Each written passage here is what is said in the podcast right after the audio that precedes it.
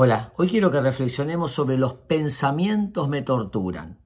Muchas veces aparecen en nuestra cabeza pensamientos que son involuntarios, automáticos y muchos de ellos parasitarios. No tienen sentido de que estemos pensando lo que estamos pensando. Y nos damos cuenta que esos pensamientos, productos de la ansiedad, son parasitarios, no tienen sentido y nos generan angustia.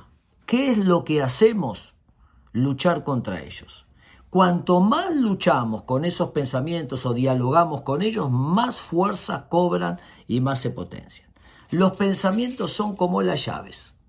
Las llaves no me pueden lastimar, las llaves no tienen poder. Los pensamientos son llaves. ¿Qué tenemos que hacer? Dejar de luchar.